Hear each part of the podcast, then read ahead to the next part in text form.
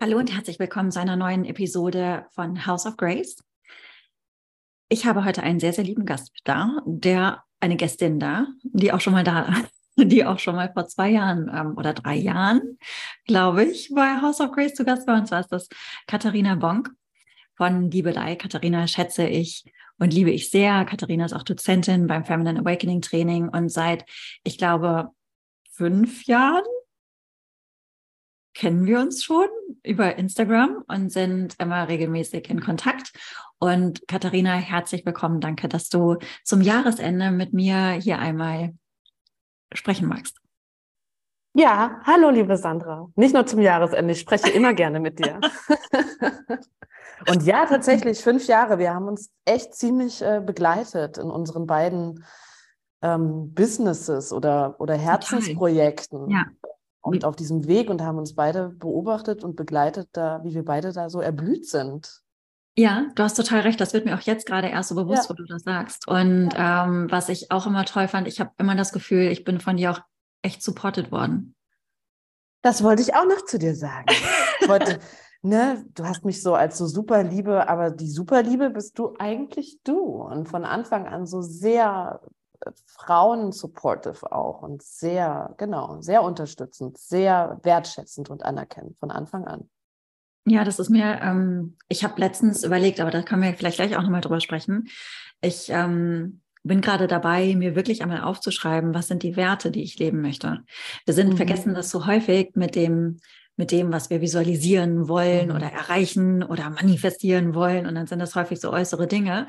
Mhm. Ich wollte gerne nochmal einen Schritt weiter zurückgehen und mich fragen, was, was sind meine Werte? So, was sind, auf welcher Basis treffe ich meine Entscheidungen und mhm. repräsentieren diese Werte auch meine Handlungen? Mhm. Und ähm, das ist ein Wert auf jeden Fall, die Unterstützung. Gar nicht mal unbedingt spezifisch Frauen. Da schlägt aber mein Herz natürlich für.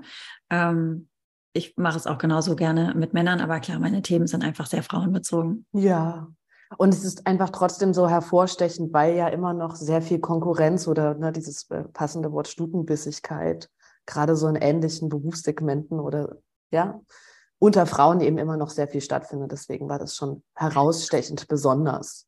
Das ist lieb, dass du das sagst, aber bei dir genauso. Aber hast du das erlebt, diese Stutenbissigkeit? Oder hast du das mal erlebt? Oh ja, ja, ja, ja. Ja, ähm, das erzähle ich gleich gerne. Ich möchte gerne nochmal, weil ich das, ich möchte das gerne nochmal so betonen, auch so für die HörerInnen, dieser Weg mit den Werten, das für sich selber herauszufinden. Ich finde das ganz passend, dass du das sagst. Ich äh, setze mich ziemlich auch seit einem Jahr damit auseinander. Eine mhm. Freundin von mir, die coacht und die macht, das ist einer ihrer, ihrer Signature Moves, wie man heute sagen würde ähm, die Core Values herauszuarbeiten. So ja. Core Values, was sind die fünf Grundwerte? Und ich beschäftige mich auch gerade so mit Moral und mit Ethik. Was ist die gesellschaftliche Moral und was ist meine persönliche Ethik? Absolut. Da habe ich ja, also Moral oder da kommen wir so jetzt so leicht ins äh, Sex. Ja. Ich habe mich ja auch bei, ich habe mich ja auch gefragt, was ist meine Sexualität? Ne, und ähm, aber da kommen wir gleich nochmal zu sprechen. Also du beschäftigst dich gerade mit Moral und Ethik. Was ist? Immer mal wieder begegnet mir das jetzt gerade so auch wie du sagst, ne, walk your talk, was sind meine inneren Werte, was übernehme ich von außen? Ich meine, genau, mit unserer Arbeit sind wir ja ständig auch damit konfrontiert, wie die Welt tickt, was ähm, Erwartungen sind an uns, mhm. wie wir uns benehmen, verhalten, zeigen, sprechen, anziehen und so weiter und so fort und wie wir miteinander umgehen. Und was macht man und was macht man nicht, auch so im sexuellen Bereich. Ja, ja also ich jedenfalls, das ist ein, ich finde das ein sehr spannendes Thema und genauso wie du sagst, dann beschäftigen wir uns so viel mit Visualisierung und mit unseren Wünschen und mit der Manifestation. Aber aus, auf welchen, aus welchem Nährboden kommt das eigentlich? Was ist Exakt. mein Humus? Ja. Und ist mein Humus äh, fruchtbar für meine ja. Wünsche eigentlich? Ja, was repräsentiert dieses Verlangen denn? Und was steckt dann da eigentlich dahinter? Damit habe ich mich auch intensiv auseinandergesetzt. Und bezüglich den Ansprüchen, ähm, ich kann mich noch sehr, sehr gut erinnern. Ich glaube, du hattest mal jetzt keinen Shitstorm, aber du hattest so kritische Nachrichten bekommen, weil du mal bunte Nägel hattest, richtig? Auch ja, ja, ja, ja, ja. War das ich nicht jetzt, jetzt wieder raus aus dem Game. Und ich habe genau, ich, wenn wir auf das letzte Jahr zurückblicken, 2022 war das mhm. Jahr, da ich schicke Fingernägel hatte. also Absolut, hab, das ist mir jedes Mal bin, aufgefallen in den Stories. Ich habe es gefeiert. Ich bin über eine Freundin, ich bin da immer, ich habe das immer irgendwie auch schön gefunden, aber irgendwie war da auch immer so eine Identifikationsfrage, passt das zu mir? Natürlich, nicht natürlich und dann auch so, ah, dann muss das jeden Monat neu gemacht werden. Ich bin ja vor einigen Jahren aus der ganzen Rasurnummer und Haarefärbenummer ausgestiegen, auch deswegen, weil ich keine Lust mehr hatte, so viel Zeit mit sowas zu mhm. verbringen mhm. und so viel Zeit und auch Schmerzen zu investieren aber genau, bin halt dieses Jahr in, in das Nail Art Design reingerutscht im März und habe mich da auch wirklich köstlich ausgetobt von äh, herzförmigen Krallen und ähm, Hip-Hop-Buchstaben auf meinen Nägeln. Also praktisch war nicht alles, aber es wäre sehr schön. Und genau, es hat eben genau diese Reaktion auch zutage gebracht. Ähm, Katharina, das passt doch gar nicht zu dir. Ich habe doch immer gedacht, du bist so natürlich. Mhm. Und es gibt äh, so ein wundervolles Zitat also ich trage dieses, das ist ganz interessant, ich trage dieses Zitat seit meinem 18. Lebensjahr mit mir und ich finde es total spannend. Ich habe das jetzt äh, damals dieses Jahr zitiert und dann habe ich nochmal, ich bin so mit Quellenarbeit so schrecklich, ich merke mir nie, wer was von wem das ja, war. Und dann habe ich das nochmal gegoogelt und ich habe es im kompletten, weiten, breiten Internet nicht gefunden. Vielleicht habe ich es mir selber ausgedacht, ich weiß es gar nicht. Ähm, auf jeden Fall lautet es, er machte sich ein Bild von ihr, das war sein erster Verrat. Und ich finde das so bezeichnend, weil genau Absolut. das, wenn wir anfangen, halt Annahmen über andere zu machen, beschneiden wir unser Gegenüber schon auf eigentlich eine sehr brutale Art und Weise, weil wir so wenig Spielraum nur noch lassen. Und das Gleiche tun wir uns ja auch selbst gegenüber an, weil wir immer noch der Meinung sind, dass der Mensch ein kongruentes Wesen wäre. Und ähm, die wunderschöne Widersprüchlichkeit so gerne weggemorkst wird. Ja, und da, da fühle ich mich dir auch so verbunden, weil das wird, also ich bin ja auch, glaube ich, total widersprüchlich. Ja, Gott sei Dank. Göttinnen sei Dank. Ich höre ja, ähm, ich höre dann eher das Gegenteil, so, oh, du bist so künstlich oder so, aber ich finde das halt toll. Wobei es ist ein bisschen weniger geworden tatsächlich, keine Ahnung warum. Ähm, oder vielleicht kriege ich das auch einfach nicht mehr so mit, weil meine, weil das, was ich an Nachrichten bekomme, sich nicht darauf ähm, konzentriert. Eine Freundin von mir aber hat zum Beispiel den Dating-Workshop von mir geteilt und ihre Community hatte gesagt, hm, nicht so künstlich, wie sehen denn die Brüste aus? ja, aber guess what? Die Frau kann trotzdem Ahnung haben. ja, ja, naja, es sind eben, es sind immer Mensch noch. Sein. Und dann sind wir wieder übrigens natürlich eigentlich so in dieser, in dieser nicht ähm, unterstützenden Zusammenarbeit der Frauen. Das ist ja im Grunde auch etwas, an das wir uns dann aufhängen, weil wofür stehen denn gemachte Brüste? Wofür stehen denn gemachte Wimpern oder Lippen oder keine Ahnung was? Es steht im Grunde für mehr Schönheit oder mehr Schönheit im eigentlichen Sinne, so im konformen Sinne. Und dann ist eine Angst, dass andere Männer dich attraktiver finden und dadurch entsteht eine Konkurrenz. Und darauf reagieren wir dann so. Also wenn man ganz tief so reingeht, warum wir auf solche Dinge so stark reagieren, ist ja immer irgendwie eine Angst eigentlich dahinter. Ja, das ist auch tatsächlich wahr. Es gibt eine WHU-Studie von einer Professorin, Frau Professor Dr. Bockenhagen, die das mal in Bezug auf Filler untersucht hat. Und ähm, siehst du, du bist viel besser mit Quellenangaben. das ist einfach, weil ich das beruflich weiß.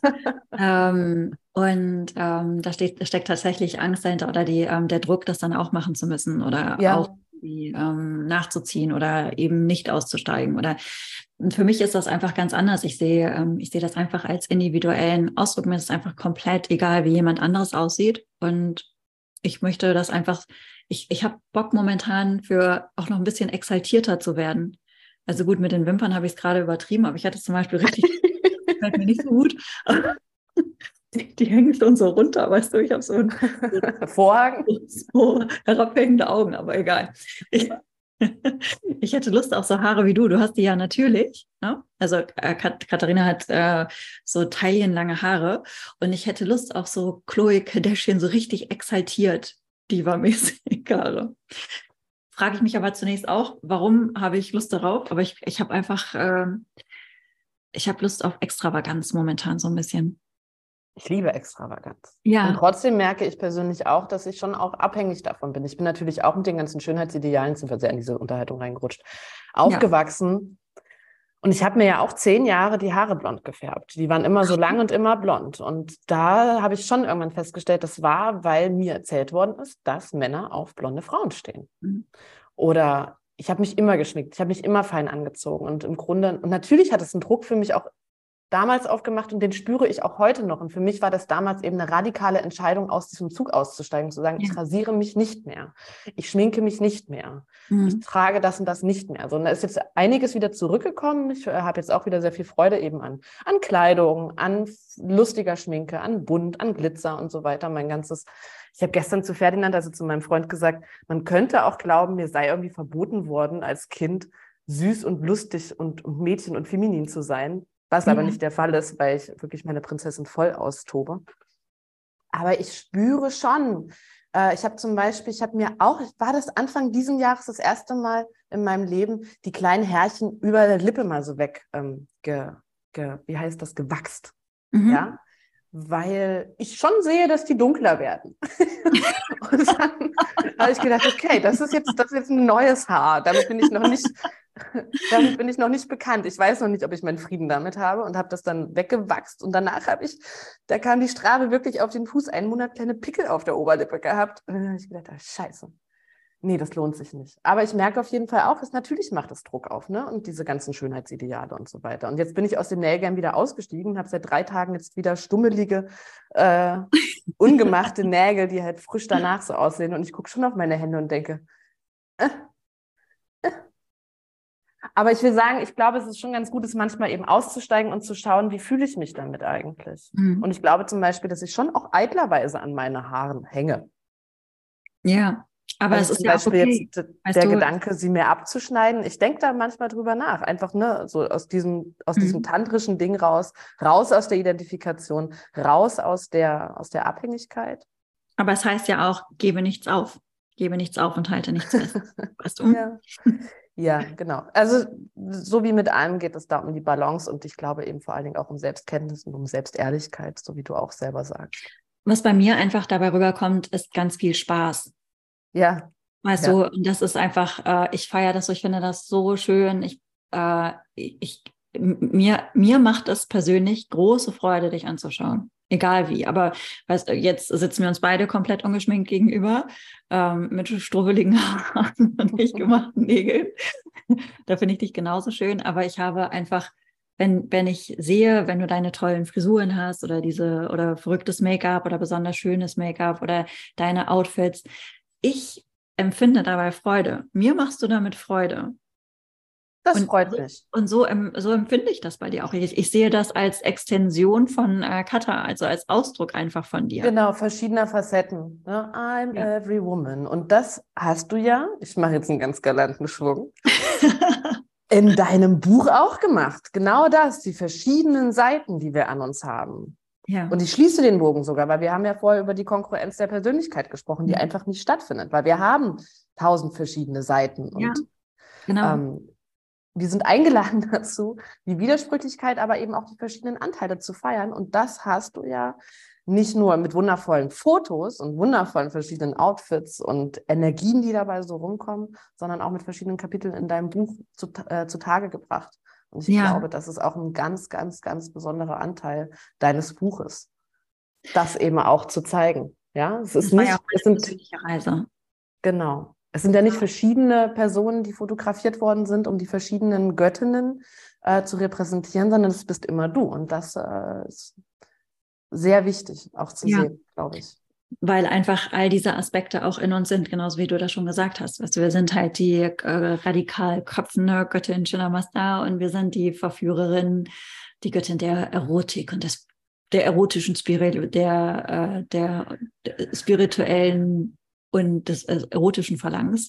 Lalita Tripura Sundari, wir mm, sind Lakshmi, mm. wir sind Kali. Es sind, alle Energien sind ja in jedem Menschen, also egal auch ob Mann, Frau, non-binär. Ja ähm, nicht identifiziert. Jeder hat, äh, jeder hat diese Energien in sich drin und ähm, diese Aspekte kommen in den unterschiedlichsten Teilen unseres Lebens einfach zum Tragen. Und mir persönlich hatte diese Energie von den Göttinnen auch geholfen, mit bestimmten Dingen mich zu verbinden oder auch die Kraft gegeben, Dinge zu, zu mir anzugucken, die Scham beispielsweise oder ähm, die, dieses große, große Minderwertigkeitsgefühl. Das, ähm, und Lalita hat mir geholfen, die Freude einfach wiederzufinden, die, die Sinnlichkeit, den, den Eros, den Magnetismus wieder anzuschalten in mir. Mhm. Und ähm, deshalb gerade auch die Fotos das, oder das grafische Konzept war mir total wichtig, dass man ähm, ja, dass die Energie des jeweiligen Kapitels ja. tatsächlich rüberkommt. Und es freut mich, wenn du sagst, das ist gelungen. Das ist. Ja, so anstrengend. Das glaube ich, aber ich bin, aber ich mach's. Es muss Sechs bestimmt auch sehr viel, aber es war bestimmt auch spaßig. Aber ähm, es war bestimmt auch spaßig. Ja? Es war, das sieht alles so schön sommerlich aus, aber es waren nur drei Grad. Drei? Oh. Ja. Oh, also ich habe so, so, so gefroren. In, zwischen den Fotos habe ich mir Leggings, Akkus und einen dicken Daunenmantel angezogen. Aber guck mal, das ist wie bei Germany's Next Topmodel. Man sieht das deinen Fotos nicht an.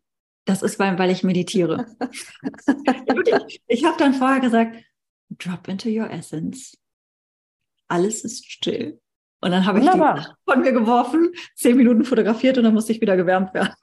Wunderbar, ist dir aber hervorragend gelungen. Aber ähm, es mussten auch teilweise, also beim Kali-Foto zum Beispiel, war mir so kalt, dass ich ganz stark Gänsehaut an den Beinen hatte und meine ein bisschen blau gefroren waren. Das musste retuschiert werden. Das war ich sehr glatte Haut beim Kali. Oh, oh Gott. Und bei äh, Lalita Tribus und Dari das gleiche. Da war ich in den Dünen und es war einfach so saukalt. Es kam oh. vom Meer auch noch Wind herein. Aber ja, es hat sich trotzdem gelohnt und wie gesagt, die verschiedenen Facetten ähm, zu zeigen. Das war mir einfach sehr wichtig. Es hat ähm, sich absolut gelohnt. Was du, ähm, du hast ja dieses Jahr auch ein Buch geschrieben. Ja. Und du hast eine ganz neue Facette aufgemacht, die man nämlich gar nicht eleganter Übergang, oder? den man vorher vielleicht nicht so auf dem Schirm hatte, weil du hast über das Kamasutra geschrieben. Mhm. Und ähm, ich, ich sage immer, ich habe das Kamasutra neu geschrieben. Du hast das neu geschrieben, ja. weil ähm, die ganze Kackscheiße da drin, die man auch findet, hast du einfach mal ans Licht gezogen und ähm, nochmal in, ähm, ja, und das alles einfach nochmal neu im Zusammenhang äh, gesetzt oder deine, deine Interpretation dazu gegeben. Und das fand ich äh, so faszinierend und ich fand es auch bestürzend, ja, mhm, was mhm. denn tatsächlich ähm, Kamasutra alles steht. Kannst du da mhm. mal so kurz erzählen? Ja, also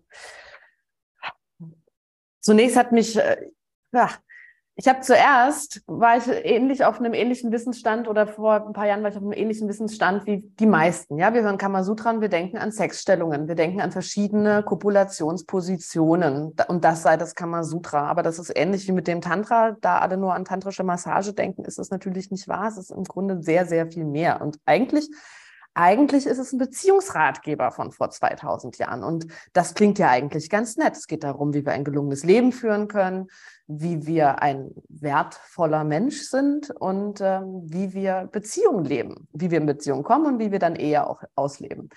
Ähm, das ist eigentlich alles ganz schön, aber wenn man dann eben reinschaut, na gut, es ist halt 2000 Jahre alt, das kommt aus einem östlichen Background, es ist unfassbar patriarchal und es gibt wirklich, wie du auch sagst, eben sehr erschreckende äh, Perlen, möchte man das gar nicht nennen. ähm, Auszüge, die teilweise darüber sprechen, die die Gewollte unter Drogen zu setzen, um sie in die Ehe zu zwingen, wie man, wie man sie äh, am besten betrügen kann, und auch wie sich Frau zu benehmen hat. Also es steht es wirklich wortwörtlich, der Mann ist der Gott. Sie hat ihn wie einen Gott zu behandeln. Wehe ihr, dass sie ihn jemals aufweckt, zum Beispiel. Sie hat immer da zu sein, kein Widerwort zu leisten. Und aber auch, wie Beziehung oder wie Erotik gelebt werden soll. Also es ist nicht nur, dass es furchtbar patriarchal und brutal seitens von Männern ist, und auch ein ganz schreckliches Bild auf Homosexualität zum Beispiel oder Oralverkehr. Oralverkehr wird nämlich nur von Homosexuellen oder von Eunuchen betrieben. Mhm. Und dann hast du natürlich noch das ganze Kastensystem, ja. Und auch nur Frauen der höchsten Kaste verdienen ein Vorspiel. Also sind ganz grauenhafte Dinge. Aber auch wie Frau sich zu benehmen hat, ist gruselig zum Beispiel, wenn sie keine. Aber es ist auch ein bisschen witzig. Schon vor 2000 Jahren kommt dieser Klassiker, wenn sie keine Lust hat auf Sex, dann soll sie so tun, als wenn sie Kopfschmerzen hätte. und, daher. und sie soll ihn auch erniedrigen. Zum Beispiel, wenn sie weiß, dass er völlig müde ist, dass er keine Lust mehr hat auf Sex, dann soll sie ihm Avancen machen und die ihn dann auslachen, wenn er dann nicht kann. Und warum? Als Spiel, als, als so soll sie sich, und sie soll auch immer zetern, wenn sie irgendwas nicht bekommt, dann soll sie eine Szene machen, sich vom Stuhl fallen lassen, ihn abwehren, ihn schlagen, nicht zu doll zur, Tour, zur Tür rennen, aber nicht durch die Tür gehen. Also ein extrem hysterisches, unaufrichtiges Bild von, von Weiblichkeit. Oder auch wenn sie keine Lust auf Sex hat oder wenn sie keine Lust auf den, ähm, den Bewerber hat, nicht zu sagen, hey, danke für das Interesse, aber ich habe kein Interesse an dir oder keine Ahnung, sondern dann soll sie sich Nadeln von innen durch ihre Kleider stecken, ja, sodass er sie nicht umarmen kann. Also lauter so, so irre Dinge. Und um Sexstellungen geht es eigentlich sehr, sehr wenig. Also mal für alle HörerInnen in den Kontext gesetzt. Das Kamasutra besteht aus sieben, wie sieben Oberkapitel, sieben Bücher. Und das dritte Buch hat zehn Kapitel und eines dieser zehn Kapitel des dritten Buches der sieben Bücher beschäftigt sich mit den Sexstellungen. So. Das ist man nur so in die Relation gesetzt. Genau, und deswegen habe ich mich an die Grundstruktur gehalten des Kamasutras, also auch mit den sieben Überkapiteln und jeweils diese Themen in die heutige Zeit transferiert. Ja. Und aber auch immer zusammengefasst, was im Original drin stand, weil ich es schon auch spannend finde. Ja, das fand ich mega spannend zu lesen. Das fand ich wirklich super interessant. Und ähm, du hast ja diese Sexflows drin. Das wollte ich auch nochmal unbedingt ausprobieren.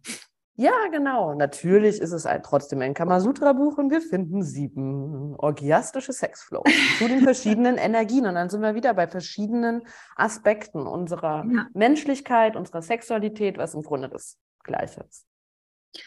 Wie kam, das, wie kam das denn eigentlich, dass du dich so mit, ähm, mit Sex beschäftigt hast? Also als wir uns kennengelernt haben, da gab es ja damals nur die Joni-Eier. Mhm. Also tatsächlich nur die Joni-Eier. Damit habt ihr angefangen. Ja, genau. genau. Die Joni-Eier waren der Grundstein ja. der Liebelei. Und wie kam das? Wie, wie bist du damals dazu gekommen eigentlich? Das weiß ich gar nicht genau. Zu den Joni, also die Arbeit mit Sexualität, also bei mir hat es niemanden überrascht, ja. Mhm. Also das, ich habe weder von Familie noch von Freunden jemals den Spruch bekommen, oh, das hätte ich ja nie von dir gedacht. Also da, da hat keine Inkongruenz geherrscht, könnte man so sagen. Ähm, ich ich sage immer, ich glaube, es interessiert ja eigentlich fast jeden Menschen exorbitant. Äh, aber ich hatte den Mut, einfach schon als Kind oder von Kind auf Fragen dazu zu stellen und mich mhm. dafür explizit zu interessieren und da irgendwie auf Forschungssuche zu gehen. Und bei meiner ersten Indienreise, wo ich ein halbes Jahr alleine unterwegs gewesen bin, bin ich ja zum Kundalini-Yoga und dann ins Tantra und dann in den Norden. Und dort habe ich dann die Yoni-Ei-Praxis kennengelernt. Das heißt, jetzt vor acht, fast neun Jahren, alter Falter, ey. Acht Jahre. Und damals, und dann bin ich zurück nach Deutschland gekommen. Ich habe Ferdinand kennengelernt und dann wollten wir uns selbstständig machen und ich habe ihm von den Joni-Eiern erzählt und ich habe ihm das gezeigt und ihm war das gänzlich neu und vor acht Jahren war das in Deutschland wirklich weitgehend unbekannt. Und ja. dann haben wir gesagt, okay, lass uns diese Praxis hierher bringen. Lass uns das publik machen, verbreiten, zeigen, lehren, keine Ahnung. Und eben auch schöne, sichere Kristalle verkaufen die nicht gefärbt sind, nicht geklebt sind und so weiter. Mhm. Und die eben noch diese schöne Goldkette haben mit dem Muschischmuck. Die Goldkette und die Verpackung, das ist einfach immer total liebevoll. Also Liebelei, der Name passt doch einfach total. Ich bin auch total happy. Den, der hängt mir immer noch nicht aus dem Hals raus. Ich stehe immer noch voll hinter dem ja. Namen Liebelei. Manchmal hat man das ja, ne? So irgendwie. Ja. Dass man es irgendwann nicht mehr hören kann oder eine Identitätskrise mit dem Namen hat, mit der Liebelei. Nein. Ich finde auch, es ist sehr kongruent. Mal, wie war das bei dir beim Buchschreiben? Hattest du auch so Phasen, wo es gar nicht mehr ging? Ich hatte wirklich, ich hatte, ich da hab, hab eine Phase gehabt, wo ich dachte, ich kriege das nie fertig. Hm, ich habe das bei dir in der Story gesehen, ne? so Schreibblockaden oder sowas. Ja, da hatte ich wirklich eine Schreibblockade. So eine richtig, da saß ich dann davor und dachte so, jetzt aber. Und dann ist mir wirklich kein einziges gefallen. Ja. Man, nee, ehrlich gesagt nicht. ich hatte das nicht. Aber ich hatte das deswegen auch. Guck mal, bei mir war das aber auch ein bisschen einfacher, insofern, als dass sowieso eine Grundgliederung ja irgendwie da war. Und ich sage immer, ich, ich, während meines Studiums und während des Buches, also für jede, für jede Hausarbeit würde ich sagen, oder auch für jede Masterarbeit und so weiter und jetzt für das Buch und auch, wir konzipieren jetzt die nächsten äh, Projekte fürs nächste Jahr. Ich glaube immer, wenn du eine gute Gliederung hast, dann schreibt sich das Ding wie von ein bisschen alleine. Und deswegen bin ich, da kommt immer meine Pedanterie durch. Ich liebe gut geordnete Gliederungen. Unbedingt. Die hatte ich aber, Katha. Ich hatte ja. eine perfekte Gliederung, die hat dir das ja. Buch schon komplett gegliedert in meinem Kopf, ja. aber ich saß dann bei diesem Kapitel und das war auch noch Bhuvaneshwari, vielleicht auch genau deshalb. Und bei Bhuvaneshwari ist die Göttin ähm, äh, gleichzeitig des Raumes, aber auch diejenige, die am meisten mit der physischen Welt verbunden wird. Und dann saß ich und saß ich dann da und irgendwie, es war halt nur noch Raum, und, aber leerer Raum. Wollten keine Worte kommen. Aber es gehört ja eigentlich auch dazu. Wie lange hast du an dem Buch geschrieben? Wie lange, wie, wie, war denn für dich der Prozess? Ich habe drei Monate geschrieben. Mhm. Also drei Monate ähm, intensiv, aber ich habe ja auch noch zwei Jobs nebenbei. Also ja, hab, ja, ja. House of Grace, also einmal beziehungsweise meine, meine, äh, meine Tantra und Yoga und Frauensachen und dann habe ich noch eine PR-Agentur. Und ähm, da musste ich halt bei beiden Jobs entsprechend weiter arbeiten. Und äh, ich hatte eigentlich erst einen Monat Pause eingeplant. Das konnte ich aber ähm, dann nicht nehmen. Das heißt, ich musste ungeplant einfach halt ganz normal voll weiterarbeiten. Ja. Das war ein bisschen herausfordernd. Und ähm, in der Zeit, wo es dann sehr intensiv war, hatte ich auch die Schreibblockade. Ich, und ich glaube, das ist dann ja. auch ähm, normal. Aber äh, gut, dann kann ich ja vielleicht teilen, was mir geholfen hat. das, weil das was, was mir wirklich geholfen hatte. Also ich stimme dir einmal zu, generell als jemand, der sich seit 20 Jahren mit Texten und Schreiben beschäftigt, mhm. du musst wissen, also was, was, ist, was ist die Grundstruktur des Textes? Mhm. Das musst du einfach schon klar haben. Es ist so wichtig, sich da lang zu hangeln. Ähm, und was mir dann geholfen hat, war einfach irgendetwas zu schreiben. Mhm. Weil es war tatsächlich so, es ist ähm, und, und nicht den Druck zu haben, dass du, dass du jetzt eine Stunde lang schreiben musst oder dass du zwei Stunden schreiben musst, sondern vielleicht schreibst du nur fünf Minuten und du schreibst nur Blödsinn, aber da steht was. Und dann machst du das nochmal fünf Minuten, wenn du Zeit hast und nochmal und nochmal und nochmal. Und so ähm, häuft es sich dann einfach an und am Ende wird dann trotzdem wieder ein Text raus und du kommst dann auch wieder leichter in den Flow. Und ähm, das einfach, ähm, das zu nutzen, einfach die Zeit sich zu nehmen, wenn man dann, wenn man auch nur fünf Minuten hat zu schreiben und einfach irgendetwas zu schreiben, sich nicht mehr den Druck zu machen, dass das jetzt die Sätze sein müssen, die es ins Buch schaffen. Das war für mich total hilfreich dann am Ende. Das hört man ja auch immer wieder, dass das leere Blatt dann das, äh, das Bedrohlichste wird. Ja. Hauptsache das Blatt irgendwie, also die Angst davor zu verlieren. Ja, und ähm, was auch hilft, ist vielleicht beim anderen Text einzusteigen oder ich arbeite ja auch viel mit persönlichen Geschichten, um Dinge auch ja. zu verdeutlichen. Ja, es ist sehr persönlich, dein Buch. Das ist ja. auch eine besondere Schönheit und sehr vulnerabel.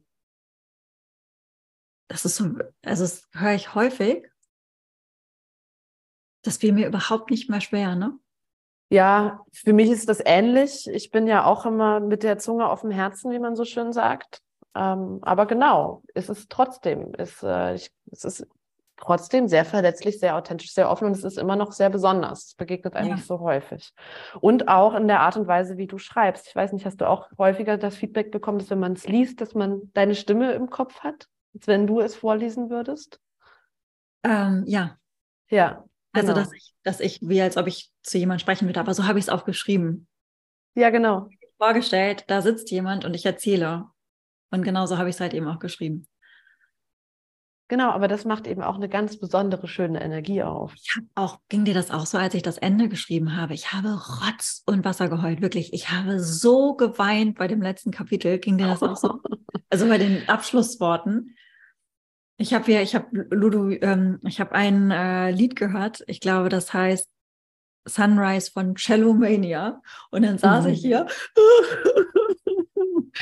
oh. die Tasten gehauen, weil ich das so gefühlt habe in dem Moment. Ging dir das auch so beim Schreiben, beim, beim Ende? Nicht beim Ende. Ich habe geheult, als ich die Widmung geschrieben habe. Was also ich habe äh, ich habe äh, das ja Ferdinand gewidmet. Das war eine Überraschung. Er wusste das auch nicht. Ich habe das ganz zum Schluss noch beigefügt für Ferdinand die Liebelei meines Lebens. Ja, stimmt. Und das äh, das war dann für mich so. Uh, da habe ich ein bisschen geweint.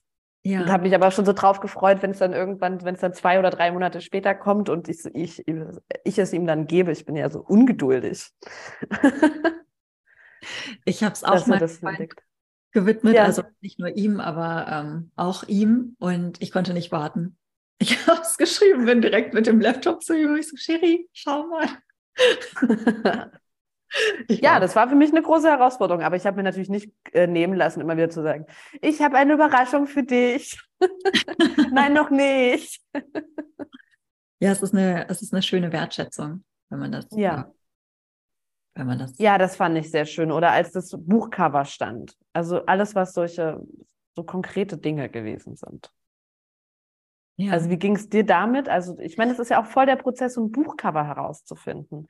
Was passt zu mir? Was, was repräsentiert das Buch und so weiter und den Inhalt und mich? Yes. Und es war ja klar, dass ich auf dem Cover sein soll. Ja.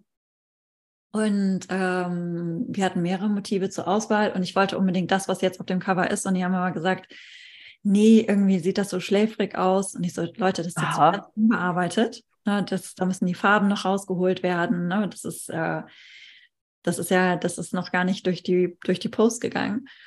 Und äh, bei Cover muss, wenn du da drauf bist, muss, muss, das muss natürlich auch, muss ja auch wirken, das verstehe ich schon. Ähm, aber ich habe das schon in dem Bild gesehen und äh, da hatten wir ein bisschen Diskussion. Und dann habe ich, in der Zeit war ich, äh, in der Zeit musste ich ähm, Hormone nehmen. Also ich habe äh, sehr starke Schilddrüsenprobleme das ganze Jahr äh, über gehabt und habe es mhm. immer noch. Also mein Hashimoto mhm. ist voll ähm, reingekickt dieses Jahr, ständig Unterfunktion und Überfunktion.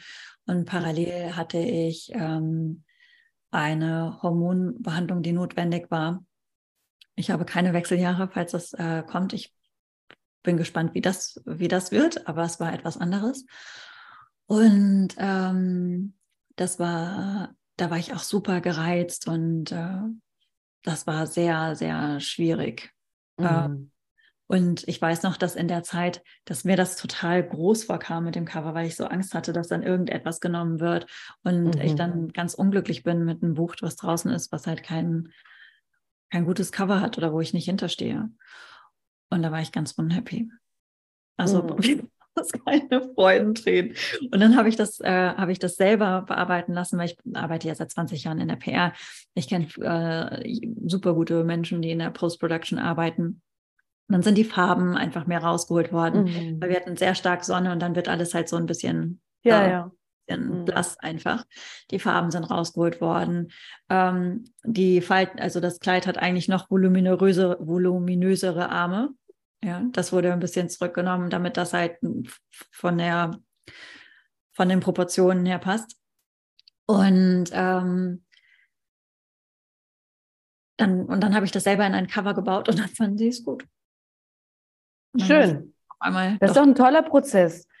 Du hast selber die, hast es selber in die Hand genommen. Alles. Ich habe das alles selber konzipiert. Ich habe das Fotoshooting organisiert. Ich habe alle Leute dafür recherchiert. Ich habe die Kleidung dafür organisiert. Du hast auch das Fotoshooting organisiert? Komplett. Wow. Ja. Und das sind 31 Fotos im Buch. Das ist sehr viel. Und Arbeit. das wären zwei Jobs. Also wirklich, Sandra, Hut ab, Hut ab. Deshalb war Bitte. ich auch also dieses Jahr war, ähm, war ein so arbeitsintensives Jahr und ich merke auch, mm. ich merke auch, wenn ich jetzt mit dir spreche zum Beispiel, mm. dass äh, ich häufig nicht ganz so konzentriert bin oder dass ich viele Worte wiederhole. Und ich mm weiß einfach, dass ich diese Pause brauche, weil ich einfach keine Pause in diesem Jahr hatte. Weil nach dem Buch ging es dann nahtlos weiter. Dann sind ja. wir auf Tour gewesen durch Europa bis Oktober. ja. Ja, das ging mir dieses Jahr sehr ähnlich und ich habe das Gefühl, das ging sehr vielen so. Ich irgendwie, ich weiß es nicht, ob das so ein Befreiungsschlag gewesen ist nach Corona irgendwie. Und jetzt kommt alles. Jetzt produziere ich, jetzt setze ich alles in die Welt, jetzt setze ich alles um, jetzt kann ich wieder alles machen. Also ich habe das Gefühl, wir haben uns irgendwie alle, also ich mich auf jeden Fall und du dich auch immer auch, auf jeden Fall überfordert. Und ich Absolut. sage auch, dieses Jahr knapper ich seit Monaten eigentlich so ein bisschen am Burnout rum. Mhm, ich auch.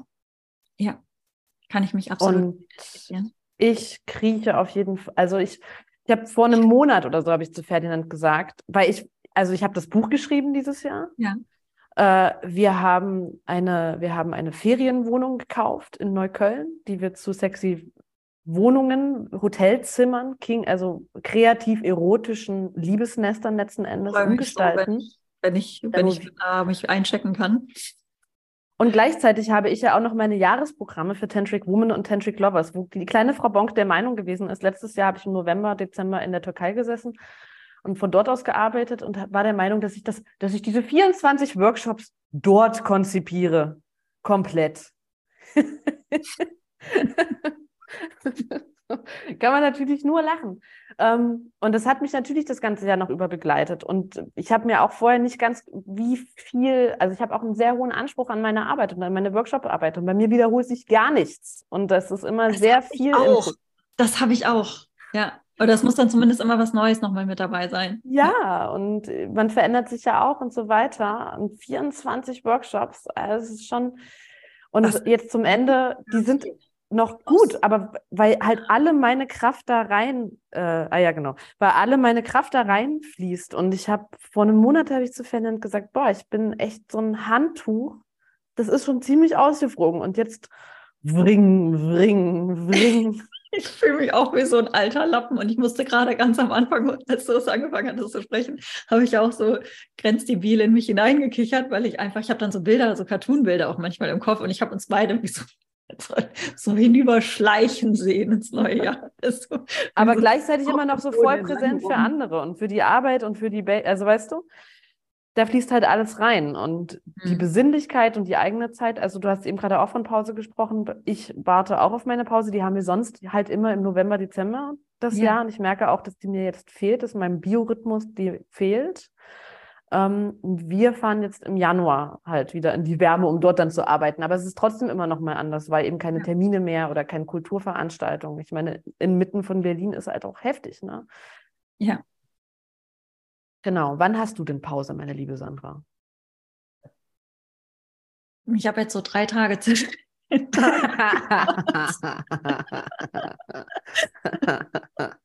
jo. Ja, nächstes, ich kann das gerade so schwer planen. Mhm.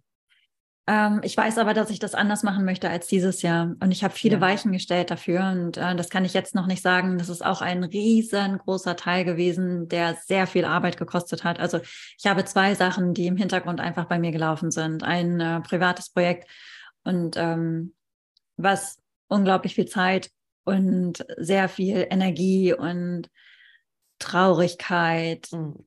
Enttäuschung im, im besten Sinne des Wortes eigentlich auch und auch gleich, gleichzeitig super viel Wachstum gebracht hat. Darüber kann ich aber noch nicht sprechen. Das ist immer so ein bisschen doof. Aber kommt noch, vielleicht zu Ende nächsten Jahres. Und äh, dann gibt es ein weiteres ähm, berufliches großes Ding, über das ich auch noch nicht sprechen kann. Und das hat aber auch ganz, ganz, ganz viel Zeit. Das jetzt betrifft meine Arbeit für House of Grace nicht. Aber das hat auch einfach noch so viel Zeit und auch so viel ähm, generell Energie von mir äh, ja. benötigt, weil nächstes Jahr werd, werd, werde ich viele Dinge anders machen und ich habe die Strukturen werden sehr anders sein. Und ähm, das macht mir, also es macht mich gleichzeitig froh und macht mir gleichzeitig Angst. So, mhm. da muss ich mal gucken, wie das, äh, wie das wird. Ich habe halt immer ein sehr großes Sicherheitsbedürfnis. Mhm. Ich mache mhm. mir grundsätzlich, ich weiß nicht, wie dir das geht, ich glaube, da sind wir anders gepolt, aber ich habe immer Angst, dass ich äh, unter der Brücke lande und ich genügend Geld verdiene. Und das ist einfach auch was, mit, mit dem ich aufgewachsen bin, so diese Panik, dass äh, das irgendwie nicht, nicht reicht. So, ne? Also damit bin ich auch absolut äh, aufgewachsen. Ja. Ich habe, ja, ja, bei mir, ich habe ich sage mhm. immer, bei mir in der Familie habe ich das Gefühl, wir machen alle einen Wettbewerb, wer ist die ärmste Sau. das haben wir nicht. Ohne, ohne, dass, ohne dass tatsächlich ein Mangel eigentlich vorhanden wäre, ja. ja tatsächlich. Ich, vor Jahren, als ich nach, äh, vor zig Jahren hatte ich so ein Bild in der Meditation, als wenn wir so eine Hamsterfamilie sind. Die Backen sind voll, aber es ist so, ich hab nichts, ich hab nichts. Ich hab nichts. Kleines bisschen Platz in der Wange. ähm, das sind so, also ich bin auf jeden Fall damit auch groß geworden. Ich glaube, das war auch ein großer, aber äh, Befreiungsschlag damals für mich auf meiner spirituellen Reise oder dieses ganze auch mich davon zu befreien und die Liebelei, wir haben ja gegründet auf Hartz-IV-Basis. Ich habe zwei Jahre mit Hartz IV gelebt, Echt? nach dem Studium auch. Das muss, ja, ich muss eigentlich auch mal äh, irgendwie noch mal länger und ausführlicher über unsere Gründungsgeschichte sprechen. Also wir mhm. haben ähm, mit nichts, mit nichts gegründet, also monetär, monetär mit keinen Gütern. Und äh, ich kam frisch aus dem Studium, ich habe Kunst studiert, also, also auch nicht großartig mit Businesskenntnissen.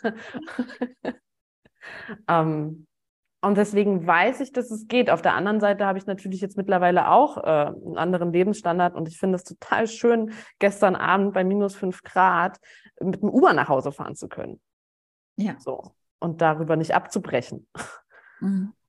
ähm, also ich merke, ich habe das auf jeden Fall auch, aber bei mir ist es, dieser Druck ist bei mir aber, glaube ich, weniger monetär als mehr, ich möchte so viel schaffen. Ich habe so viele Ideen. Ich habe auch immer noch für die Liebelei so viele Ideen.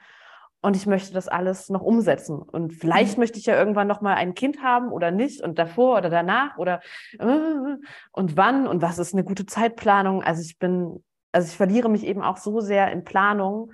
Und jetzt kommt diese halbe Pause. Und ich nehme mir und dann sind wir aber auch wieder bei Werten. Ich meine, wir beide unterrichten ja auch oder stehen ja auch dafür, sich selber zu kennen und mit in Kontakt mit sich selber zu sein. Deswegen ist es unfassbar wichtig, dass ich mir diese Zeit jetzt auch wieder nehme, um in Kontakt mit mir zu sein, weil ich das in Berlin hier gerade im Moment nicht schaffe mit den ganzen Projekten, weil bei uns klopfen schon wieder die nächsten riesigen Projekte für das kommende Jahr an. Mhm. Und bei der einen haben wir jetzt schon entschieden, die Tür aufzumachen. Da machen wir jetzt einen Testablauf am Wochenende. Also wir wollen ein, ein Sexperiment starten. Oh, das habe ich mir gerade ausgedacht. Ich meine, es liegt auch nah. Ein Sexperiment äh, für das kommende Jahr, jede Woche ein anderes sexuelles Abenteuer oder Nuance zu praktizieren und dann in einem Podcast darüber zu sprechen. Also mein, mein Partner und ich. Und das ist natürlich heftig, ne? auch das, so jede Woche. Es ist ein echtes Commitment. Ich habe auch irgendwann zu ihm gesagt, ich habe gesagt, Ferdinand, das heißt, dass wir uns nächstes Jahr jede Woche sehen. Also so jede Woche nicht nur Sex, sondern wir sehen uns auch jede Woche. Und dann haben wir gesagt, okay, also ein Monat muss Pause sein, dass ich dich mal nicht sehen muss. Vor allen Dingen der Druck, Sex zu haben. Ähm, habt ihr mal versucht, schwanger zu werden? Nee. Ich war ja, ich war ja mal schwanger ja. Ähm, habe das Baby dann verloren gehabt und wir hatten auch danach versucht, äh, noch, noch mal schwanger zu werden. Und der Druck, Sex haben zu müssen, weil jetzt gerade die Zeit mhm. hast, das macht tötet alles gefühlt. Also das ist ähm, so schwierig, sich dann da wieder rauszuhangeln. Und ich bin mal mhm. gespannt, wie das wird, weil ihr müsst. Wir dann, sind auch ja, gespannt. Wir reden über all das schon. Dann, ja, und es geht ja, nicht, ja. dass ihr uns aufschiebt, weil der Podcast muss dann ja. Ja, voll. Da bin ich super gespannt. Ich habe, ich glaube, was mich auch sehr inspiriert hat, ich habe vor vielen Jahren mal, da hat ein amerikanisches Paar auch so ein Experiment gemacht und weiß nicht, Ende 40 oder so. Und die haben gesagt, die machen ein Jahr lang jeden Tag Sex miteinander. Jeden Tag. Ja, sie hat auch ein Buch darüber geschrieben. Und da geht es natürlich auch ganz viel darum, so gar keinen Bock zu haben oder auch einen Streit gehabt zu haben, keine Ahnung, ja. Oder der ganze Tag ist voll, wo soll das noch stattfinden? Wann soll das noch stattfinden? Ja. Ähm, aber ja, die haben das durchgezogen, ein Jahr lang jeden Tag Sex miteinander zu haben. Genau, also das ist eine Projekttür, die wir jetzt schon aufgemacht haben. Wie gesagt, da machen wir jetzt einen Testlauf und dann werden wir sehen, wohin uns das führt, weil wir haben auch immer Bock, uns selber an die Grenze zu bringen, um was Neues mhm. zu erfahren. Ne? In, in ein Extrem reinzugehen, um es fühlbar zu machen. Das macht dich auch einfach so sehr, sehr als Lehrerin aus, ähm, weil du einfach weil du einfach die, du lehrst ja auch, was du ähm, erlebt hast und was du gemacht hast. Ja. Und ja, das ist mir genau. persönlich auch total wichtig. Ich hoffe, das merkt man bei mir auch. Aber es ist, das, das muss durchlebt sein. Ja, das denke ich auch. Ähm, auch mit dem Teilen, weißt du, das Buch ist super persönlich, aber es ist alles durchlebt. Deshalb fühle ja. ich mich gar verletzlich damit. Also ich fühle mich nicht, dass ich mich verletzlich damit zeige, weil das ist für mich alles fein, was da steht. Genau, das ist der Punkt, weil du halt mit, mit dir zusammen stehst das große Private, wo, äh, was ich angesprochen habe, darüber kann ich noch nicht sprechen, weil es noch nicht die Zeit ist. Ja. So, das wird in ein, zwei Jahren kommen. Und ähm, weil das noch nicht durchlebt ist. Ja. Und ähm, das, das schätze ich, das schätze ich auch sehr an dir und das merkt man auch deiner Arbeit total an. Also ich bin sehr gespannt auf das Experiment. Alter, oh mein Gott. zu den, oh mein zu den Pausen. Gott. Mm, und das bringt mich gerade, also da hat mich jetzt unser Gespräch wirklich inspiriert. Ähm, ein, ich möchte nicht mehr so gehetzt sein. Ich war dieses ja. Jahr so gehetzt und ich habe tatsächlich, halte dich fest, ich habe fünf Tage Urlaub gehabt dieses Jahr ja. und wenige freie Wochenenden. Ähm, ich hatte auch noch eine große psychische Krise im Juli und fast Breakup. Deshalb mag ich Barcelona auch nicht. Das ist einfach alles mit Barcelona verbunden. Mhm. Ähm, aber das ist ein Wert, den ich, äh, den ich, äh, den ich leben möchte nächstes Jahr. Ich möchte Müßiggang auch leben. Ich möchte mhm. Raum haben, weil ich merke einfach, wenn ich brauche nur zwei, drei Tage, dann habe ich so viele Ideen, was ich kreieren mhm. machen möchte und was ich machen möchte. Und ich hatte kaum Zeit für meine spirituelle Praxis und so zwischen den Tagen. Ja. Ich gebe einen kleinen Workshop, den Lakshmi Workshop und die, dann werde ich die, den, die Tage zwischen den Tagen nutzen, um meinen, ähm, um meinen Kurs, der zum Buch, der am 17. Januar startet, vorzubereiten. Und ich habe da zwar natürlich schon eine Grundstruktur, aber das richtig aufzubereiten und da nochmal tief einzusteigen. Also die Werte sind zum mhm. Beispiel auch ein Thema in einem Modul. Und ne, das ist äh, weil ich habe auch den Anspruch, das ist zwar der Kurs zum Buch, aber ich mache natürlich nicht das Buch einfach nochmal live. das habe ich mal erlebt bei einer US-amerikanischen Autorin und ich war so entsetzt, weil ich hatte 999 Dollar bezahlt mm. und dann hat sie einfach stumpf ihr Buch wiederholt für 1000 fucking Dollar. Und da habe ich gedacht, never ever werde ich sowas tun. Also ähm, das sind alles neue Übungen und in dem einen Kapitel sind halt die Werte halt eben drin und das, das bearbeite ich alles halt selber jetzt dann nochmal zwischen den Tagen. Und darauf, darauf freue ich mich, so auf diese Introspektion einfach zu gehen. Und dafür hatte ich zu wenig Zeit. Ich war sehr nach dem goldenen Jahr 2021, in dem wirklich alles geklappt hat, was ich in die Hand genommen ja. habe. Ja, und ja. ich mich so nochmal neu erfunden habe und mein Leben nochmal so radikal geändert habe. Und ich das Gefühl hatte, Wahnsinn, ich bin ganz oben auf der Welle, kam der Drop. und und das ist aber auch okay. Weißt du, im Tantra, entschuldige, wenn ich gerade so viel rede, ich, mm. die allerletzte Sache. Im Tantra habe ich, ich beschäftige mich ja kontinuierlich mit den Göttinnen schon seit Jahren. Und ja. Lalita Tripura Sundari habe ich ja schon erwähnt. Und es ist auch die Göttin, es ist auch eine Göttin, die für weltlichen Erfolg steht, wie Lakshmi. Ja, das ist die Königin, es ist die Herrscherin und ähm, ja, auch für, für die materielle Erfüllung in der Welt. Und es gibt aber auch bei den Mahavidyas, bei den zehn Weisheitsgöttinnen des Tantras, gibt es auch Dumavati und das ist die Göttin der Enttäuschung. Und das ist eine alte, verwitwete Frau. Ich meine, du hast selber gerade, gerade schon einen kleinen Einblick in die Gesellschaft von vor 2000 Jahren gegeben in Indien. Also, wie wurde die Enttäuschung dargestellt als hässliche, ganz alte Witwe, weil das halt eben als, äh, ja, weil das halt am unattraktivsten wahrgenommen worden ist, die auch so äh, auf einer Kutsche sitzt, die aber von keinem Zugtier geführt wird. Mhm, also das mhm. geht nirgendwo hin. Und ähm, für mich macht es aber total Sinn, dass sie in diesem Kanon der Mahavidyas ist, weil ohne die Enttäuschung würden wir das Mitgefühl verlieren. Wir würden, wenn wir nur einen Höhenflug haben, verlieren wir die Verbindung. Ja, äh, ja. Und es würde auch gar kein Wachstum stattfinden. Ich habe so viel gelernt in diesem Jahr. Also das ist hart erarbeitetes Wissen. So, ich habe eine ganz neue Basis für mich gefunden, was das Selbstbewusstsein anbelangt, meinen Umgang mit Eifersucht, der damit absolut ähm, zusammen, also es sind zwei Dinge, die damit zusammenhängen. Ähm, meinem Selbstwert. Es hat einfach nochmal eine neue Dimension hinzugefügt, weil ich noch nie so eine Beziehung geführt habe wie jetzt und auch noch nie so reflektiert war wie jetzt. Mhm. Und ähm, nicht in alte Muster reinzufallen, sondern nur alte Trigger zu fühlen, aber anders zu handeln und daraus zu lernen und zu wachsen. Das habe ich dieses Jahr echt geschafft. Und das ist etwas, was nach außen hin nicht besonders, also ich war jetzt nach außen hin vielleicht nicht besonders, wobei ich habe ein Buch herausgebracht, man kann schon sagen, dass es erfolgreich ist. aber es war jetzt nicht so was Publicity wirksames, wie ich verkaufe alle meine Sachen, ziehe nach Frankreich zu der neuen Liebe meines Lebens. um, ähm, aber es war für mich ein ganz, ganz großer Schritt. Und ich habe ja. auch das Gefühl, ich habe noch eine neue Stufe von ähm, Being Unbreakable erreicht. Also, also ich bin ja auch mit einem jüngeren Mann zusammen, Mm, mich da auch neu zu definieren, eben gerade weil wir die, äh, weil wir, weil wir auch diese gesellschaftlichen Erwartungen haben. Ne? So eigentlich ist der Mann immer älter und ähm, da einfach sich nicht in irgendetwas reinzusteigern, dass man dann etwas darstellen muss, sondern einfach zu sein und seine Kraft und seine, sein, ich mag gerade das Wort Magnetismus so gern, sein, seine Strahlkraft einfach dann äh, nicht darüber zu definieren oder auch da wieder nicht hineinzufallen in die Falle, in die gesellschaftliche Falle, Anspruch, man müsste dann in irgendeiner Form sein, sondern für sich selbst einfach weiterhin zu stehen. Das, äh, das habe ich gelernt. Und das war total wertvoll, weil das seitdem ist die Eifersucht halt zum Beispiel auch nicht mehr da. Mhm. Weil ich mir so sicher bin in mir selbst. Mhm. Das ist das erste Mal in 46 Jahren. Ja, große Themen. Mit der Eifersucht hatten wir auch letztes Jahr. Also genau, wie du auch sagst, ne, wir durchleben ja auch immer noch unsere eigenen inneren Prozesse, die dann vielleicht nicht ja. so öffentlichkeitswirksam sind. Wir haben ja letztes Jahr auch die Beziehung tatkräftig geöffnet und dann kamen ja auch nochmal alle Themen auf den Tisch, die Eifersucht und so weiter. Naja, ich muss ja sagen, ich habe auf der, ich habe auf der einfacheren Seite gesessen, was du dieses Thema anbelangt.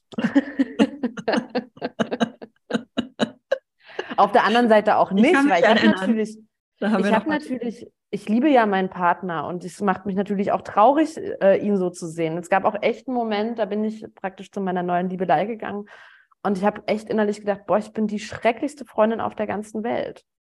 Weil ich habe den zurückgelassen und der war völlig fertig. Ferdinand war ganz, ganz fertig. Und er war selber auch auf so, und das war für ihn so interessant, er war damals so oft selber auf so einer Metaebene von sich so enttäuscht, weil er immer der Meinung gewesen wäre, dass er nicht eifersüchtig wäre und mhm. dass das völlig in Ordnung ist, wenn ich mit jemand anders schlafe. Aber weil es gab auch mehrere Ansätze in den Jahren davor. Wir sind ja jetzt seit über sechs Jahren auch zusammen. Und es hat auch immer andere Momente gegeben, aber es kam nie zu einem penetrativen Sexakt. Ähm, das hast du schön gesagt. und jetzt war das aber und auf einmal hat ihn die Eifersucht so übermannt. Und er war so erschrocken davon, von sich selber auch. Und ich, am Ende von dieser ganzen Liebelei-Nummer mit der äußeren Liebelei, habe hab ich gesagt, ich glaube, ich war eigentlich die Leidtragendste am, zum Schluss, weil es hat mir voll das Herz gebrochen und ich bin in all meine, genau, in all meine äh, Attachment Wounds rein, in all mhm. meine Daddy-Issue-Themen nochmal hinein auch so, ich habe die Liebe auseinandergenommen, wie, äh, wie erwachsene Liebe aussieht, wie Beuteschemata aussehen. Also ich bin dermaßen, ich habe ja auch noch meine Ausbildung äh, gleichzeitig gemacht hier zur Sexual- und Paartherapeutin. Also ich bin auf so vielen verschiedenen Ebenen in dieses Thema rein und für mich war das so enttäuschend. Also da sind wir beim Wort Enttäuschung. Ja, ich mag und das, das war, Ich mag es ja, wirklich, wenn du es als enttäuschen siehst. Ich, es ist, ja, ja, äh, voll. Ich habe ich hab das auch hin und her geschoben und habe das so aufgeschrieben und so weiter und so fort. Habe mich gefragt, was ist die Täuschung, was ist die Enttäuschung. Ich habe auch mit meinem Therapeuten drüber gesprochen. Ähm, und der sagte damals zu mir, warum ich so enttäuscht sei. Was hätte die Welt mir je versprochen? Boah, und dann habe ich da gesessen. Und diese Frage hat ganz lange in mir nachgehalt. Und jetzt erst jüngst, vor zwei Monaten oder so, da wache ich so auf und es war irgendwie ein Regenbogen oder sowas. Und die Frage war wirklich präsent, weil es war echt so. Weil ich fühle mich ganz häufig von der Welt auch enttäuscht, wie eine Vierjährige. So. Auch so, wenn ich das Leid in der Welt sehe oder die Ungerechtigkeit, da stehe ich wirklich wie eine Vierjährige da und ich kann es nicht begreifen. Oder wenn ich mir die menschliche Geschichte anschaue das Patriarchat, also so viel Grausamkeit. Mhm. Da stehe ich wirklich wie, eine, wie ein Kleinkind da und kann es nicht begreifen und bin extrem und kann eigentlich, bin eigentlich eher so, wenn ich nicht wüsste, dass es wahr wäre, würde ich eigentlich eher sagen, so Quatsch, das kann ja gar nicht sein. Warte, Sirene. Und da ist so viel Enttäuschung tatsächlich. Und dann sagt mein Therapeut, was hat dir die Welt hier versprochen? Und dann, oh Gott. Und jetzt vor zwei Monaten gucke ich auf den Regenbogen und denke mir, die Welt hat mir eine Menge versprochen. Sie hat mir Regenbögen versprochen. Sie hat mir Magie, sie verspricht mir Magie, sie zeigt mir Magie. Sie hat mir Schoko-Käsekuchen versprochen.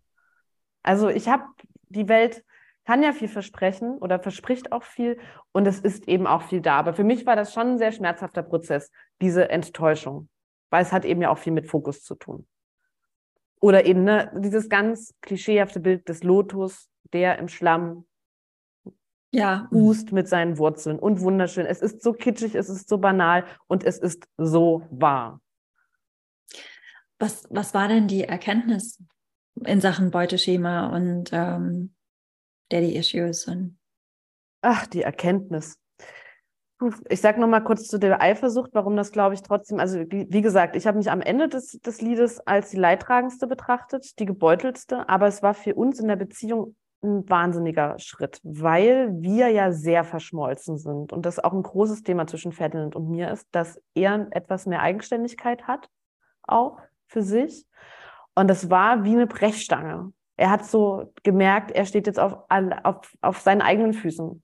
Und er hat dann auch angefangen, ein Buch zu schreiben. Er hat angefangen, Sport zu machen. Also das war wie so ein, ein Kickstarter für mhm. ihn. Und das war für die Beziehung für uns auch total gut. Und es hat auch unsere Sexualität extrem angefeuert. Das ist auch so ein hässliches Klischee, aber auch das stimmt. Ja. Auch das kann ich auf jeden Fall sagen. Und also ich habe, es gab echt so einen Moment, da habe ich gedacht, oh, ich hätte früher mit einem anderen Mann schlafen sollen. Ich bin nach Hause gekommen, mein Freund war joggen und dann kam ich nach Hause und über Wand brannten Kerzen und es waren Cocktails gemacht und dann wurde ich so verführt. Und ich habe gedacht, oh, das hätte ich aber mal früher machen sollen. Das fand ich ganz gut. Und in Bezug auf Beuteschemata, na, ich habe, ach, Sandra, da könnten wir aber noch mal eine dreistündige Folge zu machen. Also ich hatte letztes Jahr echt so ein bisschen, deswegen das resignierte Gefühl, du, ich unterhalte mich mit dir fünf Minuten, erzählst mir ein bisschen was über deine Kindheitsgeschichte und ich kann dir sagen, wie deine Beziehung abläuft und auf wen du stehst. Und wen, mit, auf wen du stehst und mit wem du zusammen bist, weil das sind nämlich nochmal zwei verschiedene Paar Schuhe ähm, was sind die unerfüllten Lieben und was sind die erfüllten Lieben und wie funktionieren und welche Machtdynamiken und welche ähm, Strukturen finden da statt. Also ich hatte letztes Jahr echt so das Gefühl, ein Ton auf dem Klavier wird angespielt und ich weiß, wie das Lied zu Ende geht. Und das mhm. war auch sehr verletzend. So, weil ich ähm, die Unberechenbarkeit oder die Überraschung des Lebens, ich liebe Wundertüten, ich liebe Wundertüten bis heute. Ähm, weil ich darauf stehe, weil ich das gerne möchte und weil ich das mag. Und das hat mich sehr ernüchtert und auch trocken gemacht und ähm, und auch so zu sehen, dass so viele, ich meine, über die, ich bin so viel durch spirituelle Sphären und dann durch die therapeutischen Sphären und durch Bodylogical, äh, durch ähm, the Bodywork und also so viele verschiedene Pfade und Methodiken und so viele verschiedene Retreats und ich habe so viele Leute auch auf ihrem Weg begleitet und gesehen und die das auch seit Jahren machen. Und ich hatte so das Gefühl, boah, ja, hier in der Übungsfläche kriegen wir das alle sehr schön hin. Wir können es auseinandernehmen, wir wissen warum mhm. und so weiter und so fort. Aber sobald wir wieder in der freien Wildnis sind, auf der freien, wiederholt sich das. Und ich habe auch so viel Trauer gesehen letztes Jahr, weil viele irgendwie, das hatte ich das Gefühl, erkannt haben. So. Und natürlich ist eben Liebe und Familie, ähm, also Liebe im Sinne von romantische Liebe zwischen Erwachsenen, Partnerschaft, ähm, und Familie natürlich immer die die absoluten Endgegner oder die größten HerausforderInnen für diese Themen. Wie gefestigt bin ich darin? Wie sehr kann ich meine Erkenntnisse umsetzen? Wie sehr kann ich mich umsetzen? Das, das sind wirklich absolut, Prüfsteine. Das war ja wirklich auch das, was ich dieses Jahr durchgemacht ja. habe. Weißt du, es war einfach für mich, mich selbst zu be äh, bestimmen als Single oder im, ja. in der Dating-Phase. Aber lebt das in der Beziehung? Lebt das ja. wirklich auch in so einer intensiven Beziehung, wie wir sie haben? Ja, wir sind ja 24-7 zusammen. Ja fast nie getrennt. Und ähm, das hat mich vor einer ganz neuen Herausforderung gestellt. Und Katha, ich bin so unfassbar stolz auf mich. Und ich find, weiß nicht, ob das arrogant ist, das zu sagen, aber ich bin so verdammt stolz, dass ich es geschafft habe, nicht mehr nach meinen Mustern zu handeln, Dinge anders zu machen. Ähm, das kannst du sein. Inneren, meinen inneren State, mein inner State zu, ähm, zu shiften. Das, das ist für mich ein solcher Erfolg, dass ich finde dafür keine Worte, weil das halt wirklich eine, das, das ist zum ersten Mal in meinem Leben in, in einer Beziehung so ist und auch, weil das war mein allergrößtes Problemfeld. Das ist für mich wirklich so toll. Aber ich bin jetzt sehr müde.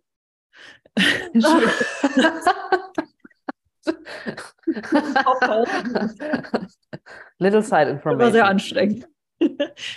Nee, aber das ist, glaub, ist es ja auch, ist es. Aber du kannst deswegen wahnsinnig stolz auf dich sein. Es ist unfassbar schwierig, auf andere Gleise zu hüpfen.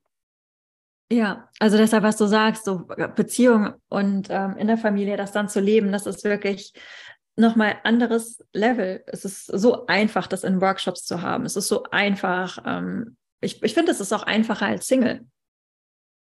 So ja. ganz ist es auch so, also ich, mal so pauschal gesprochen, also sehr viele, gerade in der spirituellen Bubble, aus der ich mich ja auch so ein bisschen, vor allen Dingen in Berlin, naja, egal.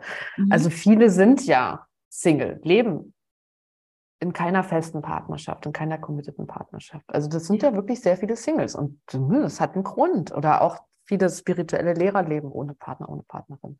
Ja. Und auch hier, das hat einen Grund. Ja. Das haut einen ganz schön aus der Bahn, nämlich. Ja. und dann wird man mit seiner Menschlichkeit und Fehlbarkeit vielleicht auch ja. in spirituellen Sphären konfrontiert. Darf ich noch eine Frage stellen zu, den, äh, zu, der offen, zu der Öffnung der Partnerschaft? Ist es so, dass Ferdinand jetzt auch vielleicht jemand hat oder wie würde es dir damit gehen?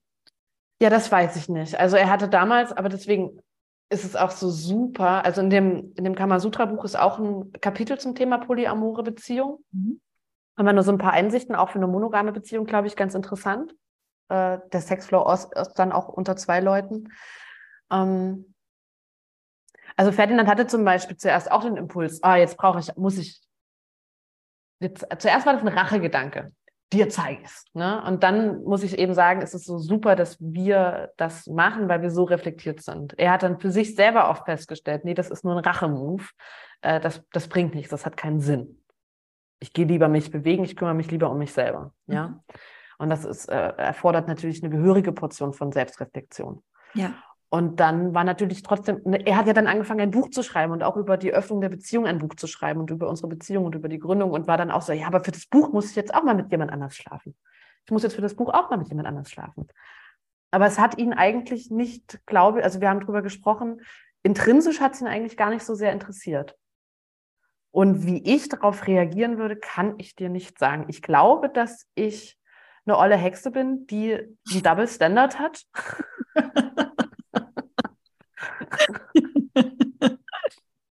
Aber ich war damit noch nie konfrontiert. Ich war immer in, also ich glaube wirklich, dass all meine Beziehungspartner sehr äh, im klassischen Sinne treu gewesen sind. Ich hatte nie Anlass, eifersüchtig zu sein. Mhm. Ähm, ich kenne allerdings schon, dass ich sehr schnell eifersüchtig bin, wenn ich überhaupt nur einen Crush an jemanden habe und der fängt an, mit jemand anders zu flirten. Da bin ich schon beleidigt. Also das geht sehr schnell. ähm, also ich weiß es nicht. Und das werden wir natürlich. Achso, aber ich bin mit Ferdinand, wir sind ja in so einer festen Beziehung miteinander und wir kennen einander so in- und auswendig. Ich habe jetzt neulich das wieder im, beim Autofahren habe ich gedacht, ich weiß nicht, ob es jemals wieder einen Menschen geben wird, der mich so in- und auswendig kennt wie er. Selbst wenn wir uns irgendwann nochmal trennen. Keine Ahnung. Also, weil wir sind so intim und so offen miteinander und so mhm. dermaßen transparent und eben auch so fest miteinander verbunden, dass ich hier die größte Chance sehen würde, wenn er mit jemand anders schliefe, weil ich mich sehr sicher fühle in der Beziehung. Und, liebe Sandra, wir werden es nächstes Jahr herausfinden, wenn wir unsere Fucket-List nämlich machen, weil da gibt es natürlich auch einige ähm, Experimente, die auch andere Menschen mit einschließen. Ich bin sehr gespannt. Ich freue mich schon so auf den Und dann mal, werden wir natürlich auch über solche Themen wie Eifersucht sprechen. Ja. Das wird groß. Das wird wirklich großartig. Was sind denn deine Pläne für 2023? Hast du welche? Ja, genau. Also erstmal ist der Monat auf den Kanarischen Inseln im Januar, aber wir werden, wie ich uns kenne, werden wir da auch arbeiten. Also apropos Urlaub, ich hatte dieses Jahr zehn Tage Urlaub im Februar. Mhm. Auf, auch schon auf den Kanaren, da waren wir wandern und offenbar ist es notwendig, dass eben kein Laptop dabei ist. Ansonsten ja. ist immer die Arbeit halt dabei. Sonst ist die Arbeit dabei. Die Arbeit ist dabei. Und wir sind halt, wenn wir zusammen verreisen, ist die Arbeit halt sowieso auch, wir reden ja trotzdem drüber. Also ist ja auch die Frage, wo fängt die Arbeit an, wo hört die auf? Mhm wir reden ja auch ganz viel über Projekte und so weiter und so fort. Naja, egal. Also deswegen so ein bisschen aufatmen in Wärme. Und dann ist äh, die Fertigstellung der, der Bumsbuden, Witzigen, ne? also es wird die Fummelei heißen, die Fummelei fertiggestellt. auch lustig. Und ja, Bumsbude finden wir auch lustig. Aber Fummelei ist besser. Fummelei. So, die Fummelei fertig gestalten natürlich. Dann die Fucketlist, dieser, dieses Sozialsexperiment ähm, und dann gibt es noch eine weitere berufliche Tür, die klopft und die sich eigentlich sehr flutschig gestaltet, als dass wir vielleicht eine Art richtige Geschäftsstelle für die Liebelei in Berlin haben werden. Mit Workshop Space und ähm, eine Liebesschule, so eine Art Liebesschule. Und ich möchte ja eigentlich auch immer noch zum männlichen Escort, liebe Sandra. Und das ist nämlich mein großes Das ist nämlich eigentlich mein berufliches Ziel. Ich will ja Puffmutti werden. Ich habe ja zu meinem 30. Geburtstag zu meiner Mama gesagt, ich möchte Puffmutti werden. Und ähm, dann kam Corona und so weiter und so fort. Und in der Zeit haben sich meine Pläne auch nochmal geändert und ich würde gerne charismatische, archetypische Männer für erotische Stunden vermitteln. So. Aber es ist so einfach, als Frau Sex zu haben. Wie sollte man dafür bezahlen? Ah, liebe Sandra, aber ist es denn so einfach, guten Sex zu haben als Frau? Wie häufig ist der dann bitte gut? Wenn es dir wirklich egal ist und du sehr, also wenn du sehr gut kommunizieren kannst, dann äh, gibt es schon mit einem One-Night-Stand noch sehr gut kommunizieren und dann kriegt er, und dann Ich er nicht weg und wird nicht Ich habe eingeschnappt. wirklich One-Night-Stands gehabt, deshalb kann ich das vielleicht auch gar nicht sagen. Wenn es einfach nur darum einen also, ja, einzigen One-Night-Stand gehabt in meinem Leben und der war. Und ich arbeite war, mit so vielen Frauen, die seit zig Jahren in Beziehungen sind und der Sex ist unbefriedigend. Okay. Und Das Kommunikation ist schwierig. Also jedenfalls, genau, ich würde gerne charismatische, schöne Männer mit so verschiedenen Aspekten, weißt du, so der Charmeur oder dann der Tantriker oder ähm, der, der Puck, ja, so der spielerische, kreative oder der, naja, so verschiedene archemäßige Typen. Und dann ist es wie so eine Erfahrung, die dir geboten wird, mit, Also- mit einem guten sexuellen Anspruch. Falls wir hier männliche Hörer haben, die sich gerade angesprochen fühlen. ja, voll.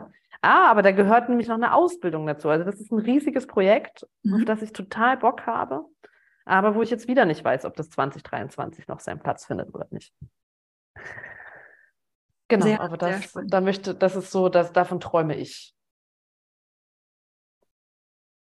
spannende Pläne. Ich bin gespannt, was da, was, also ich kann mir vorstellen, dass das auch kommt. Vielleicht kommt, also bisher hast du irgendwie alles noch umgesetzt. Ich glaube, das wird, äh, ja, wenn, ich glaube, das wird kommen. Ich bin dann mal gespannt, wer es dann wird, der auf, ich gu- gucke mir dann den von der Ferne den Charmeur und den Puck an. Und bei dir, Sandra, was erwartet dich 2023? Also zunächst einmal freue ich mich auf den Kurs zum Buch. Das ist, äh, das ist jetzt etwas, wo ich richtig tief einsteigen möchte und dann jetzt auch erstmal keine anderen Sachen vorbereiten will. Ähm, was mich einfach gerade so ähm, beschäftigt, sind, ist weiterhin so die feminine Energie. Ähm, in Bezug auf die Göttin, in Bezug auf Polarität. Ähm, das ist etwas, wo ich aber selber noch mal tiefer eintauchen möchte und wo ich, wo ich gucken möchte, was da, was da kommt. Ansonsten ist mein, ähm, mache ich gerade Platz für eine, ein privates, äh, größeres Ding. Und deshalb halte ich mich tatsächlich gerade mit den Planungen auch ein bisschen zurück.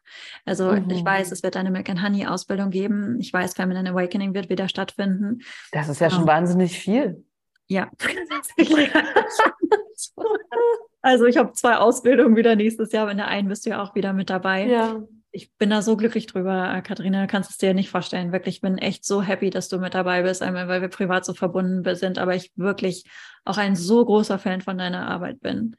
Und ähm, ja, da bin ich sehr, sehr glücklich, dass du mit im Dozentin-Team bist. Da ist auch dieses Jahr noch jemand Neues mit hinzugekommen, Mhm. die Kaya Andrea. Da freue ich mich auch total drauf, weil ich habe mit ihr dieses Jahr, habe ich meine Ahnen mir angeguckt und habe eine Ahnenreise gemacht und habe Wie Frieden mit einer Ahnen geschlossen. Und das war so, so genial. Mhm. Und ähm, da wollte ich sie einfach super gerne mit dabei haben. Also das wird wieder, das wird wieder richtig, richtig geil. Und darüber hinaus, ähm, und das ist zum ersten Mal in meinem Leben, weiß ich, dass es einen Gottesworkshop geben wird und eine Milk and Honey Stunde pro Monat. Aber ich gucke noch mal, was dann kommt. Ist neu, ne? Ja, ist ganz neu. Es wird außerdem noch mal ein Umzug in ein anderes Land stattfinden. Oh ja? Mal ein Oh. größeres. Ja, wir werden Oh. wahrscheinlich nach Andorra ziehen, so wie es aussieht. Oh. Aussieht, aussieht, ja. Es wäre dann äh, auch im ersten Quartal. Da müssen wir dann mal schauen. Oh, Und- wow. Ich habe das Gefühl, da kommt jetzt was zwischen den Tagen, wenn ich in die Stille gehe. Zwischen den Jahren. Ja, zwischen den den Jahren Jahren. wird etwas entstehen. Das weiß Ja. ich. Und ähm, da freue ich mich drauf. Ist jetzt marketingtechnisch mega schlecht. Aber ich habe mir schon gesagt, ich bin irgendwie für mich selbst nicht so sehr die Marketing. Ich kann auch nicht. Ich, bei mir war ein ganz großer Wunsch, dass ich nochmal so einen Endjahresworkshop gebe, wie letztes Jahr auch. Orgasmic New Year. Und ich habe echt in mich reingespürt, aber ich, ich, ich kann gerade nicht. Es ist nicht mehr von Herzen. So ich, interessant, dass du das sagst. Ich habe, äh, ich wollte auch erst, äh, ich habe letztes Jahr diesen, äh, dieses Jahr den Lalita-Workshop gegeben äh, mit Ziele und Visionen. Und letztes Jahr habe ich mich so drauf gefreut, weil es ja auch so geil war in dem Jahr zuvor, weil alles, ja, diese Bilder, exakt die Bilder sind wahr geworden. Und weißt du, wie viele Bilder von dieses Jahr von meinem Vision Board wahr geworden sind? Von zehn? Warte, wie viele? Na, wahrscheinlich keines. Zwei. Zwei, immerhin. Zwei, Guck immerhin mal. zwei. Guck mal. Guck mal, immerhin zwei. Aber ich kann das, ich, ich, ich fühle es gerade auch nicht. So, ich fühle Also ich hatte ja auch, ich hatte auch eine Art Vision Board. Ich habe ich hab mit denen auch bei Orgasmic New Year, wir haben äh, ein Gedicht geschrieben über unser Neujahrsvorhaben. Und Ja. mein Neujahrsvorhaben 2022 war der Flutsch. der Flutsch. Dass es mehr flutscht. Ah, Dass das, Leben mehr Flutsch. flutscht. Das Ja. ist einfach, dass ich offen, also dass es nicht so verkopft ist und nicht so abwägend, sondern es ist einfach flutscht. Und ich würde sagen, es hat bis Mitte September geflutscht. Das ist Und super. dann ist, und dann hat es sich so ein bisschen ausgeflutscht. Aber ja, dann ist ein bisschen trocken geworden. Ja. Aber jetzt Ja. habe ich dich unterbrochen. Nee, du hast mich nicht unterbrochen. Das, ist, äh, das hat total gepasst. Und ich finde es auch gut, auch immer nur das so machen, was man auch tatsächlich fühlt und was auch authentisch Ja. ist. Äh, Ja. Was man, was, ich weiß nicht, wie es dir geht, aber die Sachen, die einen wirklich begeistern, das ähm, ist dann auch das, was sich trägt. Und für mich, weißt du, ich, ich bin ja auch in einem neuen, in einem neuen Kapitel.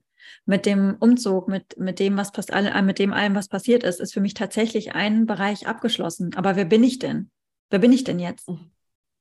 Also ich habe ein Riesending geschafft, dass mich bestimmte Muster mich nicht mehr bestimmen. Aber wer bin ich dann? Was ist, wer ist Sandra jetzt?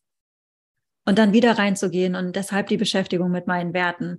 Ich habe sogar angefangen, wie, wie sehe ich mich denn als Brand, also so als Mhm, Marke mhm. und ja, ähm, nicht nur nicht im, nur im Sinne vom Verkauf, sondern auch für mich. Also ich bin wieder im Ja. Bereich der Neudefinition und Neuerfindung. Und ähm, ein, so schließt sich wieder der Anfang, äh, schließt, schließt es sich wieder zum Anfang. Ein, ähm, ein Punkt ist zum Beispiel dieser, ähm, der Spaß an, ähm, an, ähm, was habe ich gerade gesagt? Eskapaden oder an Dramatik. Weißt du, ich bin früher, bevor all die Scheiße passiert ist, bin ich mitten im Jahr als Pumuckel verkleidet in den Kindergarten gegangen. Warum? Ich habe es geliebt. Ja. Mich musste auch niemand zwingen, auf einer Bühne zu stehen. Und das Gegenteil. Wenn mich jemand fragt, und bist du aufgeregt oder hast du Probleme, vor anderen Leuten zu sprechen, dann war die Antwort immer nein. Aufgeregt ja, aber ich habe überhaupt Ja, keine. ja. Gib mir ein Mikrofon, ich fange an zu sprechen. Und ähm, diesen Part auch wieder äh, zu erlauben. Ich laufe hier auch gerade super gerne mit so einem Kunstpelzmantel rum oder schreibe da drin. Diese mich da auch nicht mehr zu deckeln, da, da habe ich gerade einfach Bock drauf. Ähm, und das aber auch meiner kreativen, in, in, dem, in der ganz, also das ist jetzt das Äußere, aber die ähm, auch in der Kreativität. Ich glaube, da wird noch was kommen. Die, wie gesagt, das Feminine Energy Ding, ähm, meine, meine Energiemuster nochmal zu spüren. Ich, ich, ich muss mich gerade nochmal, ich möchte mich gerade noch einmal wieder neu kennenlernen und auch neu äh, strukturieren. Ich habe das Gefühl, alles ist gerade, alles ist gerade möglich. Und dieses Jahr war kein Jahr der Definition, Mhm. sondern ein Ja. Jahr der Weichenstellung. Und ab jetzt Ja. ist sehr viel möglich. Ja, Darauf bin ich gespannt. sehr schön. Und ansonsten wünsche ich mir für uns beide, dass es 2023 flutscht. Dankeschön, liebes Universum. Katha, jetzt haben wir schon über eine Stunde gesprochen. Das geht immer so schnell mit dir. Stimmt. Und Integration, sorry, das ist bei mir gerade noch so, weil ich, ich fand das sehr schön, Ja, was bitte, du gesagt hast. So. Mein Wunsch auch für 2023 ist die Integration. Also Dinge, die neu geschehen sind, die Erfahrungen, die wir gemacht haben, dann schwierige Weichenstellungen und dass ich eben, weil für mich auch genau dieses ganze Wachstum, diese neue Sandra, die neue Kati für mich, aber ich hatte Ende dieses Jahres jetzt so noch, wie war ich denn früher und wo sind ältere Anteile von mir hingegangen? So ein bisschen verschütt gegangene Anteile. Das ist ja exakt, ja, total. Also gerade auch mit dem, was ich gesagt hatte, die Pumuckel-Geschichte. Weißt du, ich, die, Ja. die Pumuckel-Sandra will gerade mehr raus. Ja, und ich habe mich wieder mehr an die Kathi erinnert, die irgendwie kein Handy in der Hand hat und ähm, ein bisschen da und ihre, ihre kompletten Besitz aufgibt und sagt, ich, ich bin jetzt frei, ich gehe, ich steige steig raus aus dem System. So. Ähm, zusätzlich zu der Karte, die gestern sich hier, äh, ich habe jetzt so eine wunderschöne äh, neue äh, rosa Federboa Kopfkrone mit Perlen und noch so ein bisschen gedüttelt, das da hinten runterhängt. Das ist eigentlich für Kinder, aber ich möchte es gerne auf. Und ich laufe auch mit Kunstpelz ähm, Mantel durch Berlin. Dazu habe ich noch einen rosa, pinken äh, Fell-Plüschschal und dann habe ich noch eine Plüschtasche in der Hand. Also, und dann noch mal eine Leo-Hose. Ich habe gestern zu Ferdinand gesagt, also mehr Berlin geht gar nicht. Und das zu integrieren, diese verschiedenen Anteile, diese verschiedenen Erfahrungen, diese verschiedenen Ja. Wünsche. Ja, ja, Weil dadurch sind wir dann eben auch komplett, ja, also so dieses Whole-Ding. Und dadurch können wir eben auch vulnerabel aus dieser Erfahrung heraus sprechen, weil wir alle Anteile integriert haben. Das heißt nicht, dass es zu einer Einheitsbrei-Masse wird. ja. Und das finde ich einen interessanten offen, Prozess kann- halt. Wir können offen sprechen, weil wir eben nicht mehr, das, es verletzt uns nicht mehr, Ja. Wenn es sich integriert. wenn es integriert ist. Ja. Ja, das stimmt total. Also jetzt in unserem Gespräch sind mir diese zwei Sachen klar geworden. Einmal die äh, Exaltiertheit, aber auch die, der Mhm. Stille, die Stille und der Rückzug. So, das habe ich Mhm. zu wenig gehabt dieses Jahr. Und ich bin Mhm. ganz, bin ganz nerdiger, teils manchmal autistisch anmutender Mensch. Ja, ich auch. Ich, Ich auch. Und ähm, dafür habe ich mir keinen Raum gegeben. Das hat mir nicht gut getan. Feel you. Vielen Dank, dass ihr heute uns äh, über eine Stunde über unsere Selbsttherapie-Session gehört habt. Ja, das war so ein so interessantes Gespräch. Ich hoffe, dass einige auch was mitgenommen haben. Möchtest du? Wollen wir irgendwie ein Recap machen? Wollen wir, wollen wir nochmal zusammenfassen? Und Ich habe gerade selber schon, ich fand es selber auch sehr inspirierend. Also ich fand das mit den Ja. Werten nochmal total gut. Was sind meine Werte? ja, Was ist mein Nährboden? Und welche Frucht möchte daraus erwachsen? Ja, Ja. und welche kann dadurch auch, auch erst erwachsen? und Wie viele Anteile? Hm? spiegeln deine Handlungen, deine Werte wieder. Genau. Also auch so Integrität ist ja dann Genau. auch noch ein Thema. Ja. Noch nicht Integration, jetzt Integrität. Und dann, wie viele verschiedene Seiten habe ich an mir? Wie kann ich das ausleben? Und eben dann in der Anerkennung dessen, dass ich spiele und dass es kann Integration stattfinden und dadurch, ich finde das Wort Heilung immer ein bisschen schwierig, aber ja, Heilung und ganz sein und Ich finde ganz, Glückseligkeit letzten Endes. ja, ja, so eine ganz tiefe Zufriedenheit. Ja, genau. Ich wünsche Ja. uns, ähm, ich wünsche uns ganz viel Zufriedenheit fürs nächste Jahr und ich wünsche den HörerInnen sehr viel, ganz viel Zufriedenheit und besinnliche Tage. Und Katha sagt doch, Katharina sagt doch mal kurz, wo man dich äh, finden kann. Ich weiß immer nicht, ob Kat, Ähm, Katha oder Katharina. Das weiß ich auch Das nicht. Das wechsel ich wechselt sich bei mir auch tagtäglich. Siehst du, und dann sind wir wieder bei den ganzen verschiedenen Anteilen, die es so gibt. Ich habe ja auch fünf Vornamen. Sei froh, dass ich damit nicht noch rumspiele. Nur mit dem Ich einen. werde nur noch Sondra genannt werden. Das ist so viel schöner als das deutsche Sondra. Sondra. Ah, das verstehe ich. und Ja, Anno sagt ich. Sondra. Sondra, could you, Cherie, please? Ja, das klingt schön, das verstehe ich. Ja. Ich wünsche auch allen wirklich Besinnlichkeit und zwar nicht als platte Formulierung, als Plattitüde, ja, sondern wirklich, ich, nehme dieses Wort dieses Jahr sehr zu Herzen, besinnlich zu sein, Mhm. dadurch auch sinnlich zu sein, Ja. wie auch immer, was auch immer das für den Hörer, die Hörerin heißt. Und sich ein Beispiel an uns zu nehmen und auch bemüht zu sein, eine Harmonie zwischen Schaffenslust und Rückzug und Stille zu genießen und diese Balance zu finden. Ja, das wünsche ich mir. Ausdruck und Einkehr. Ausdruck und Einkehr. Das ist äh, ein sehr schönes, ist eine sehr schöne Zusammenfassung davon. Vielen, vielen lieben Dank, dass du dir die Zeit genommen hast. Vielen Dank fürs Zuhören, liebe HörerInnen. Ich wünsche euch ein wunder, wunderschönes Weihnachtsfest und ein fantastisches neues Jahr. Alle Links zu Katharina findet ihr in den Show Notes. Ähm, die Website ist www.liebelei.co, falls ihr noch ein richtig cooles Weihnachtsgeschenk benötigt. Und ähm, ich hoffe, Oder eures blöd war. Oder euer Geschenk ganz blöd war und ihr euch was anderes oder das Geld, was ihr vom Umtausch habt, neu investieren müsst. Und ich freue mich, euch im nächsten Jahr zu hören. Dankeschön. Vielen Dank, liebe Sandra. Tschüss. Danke dir.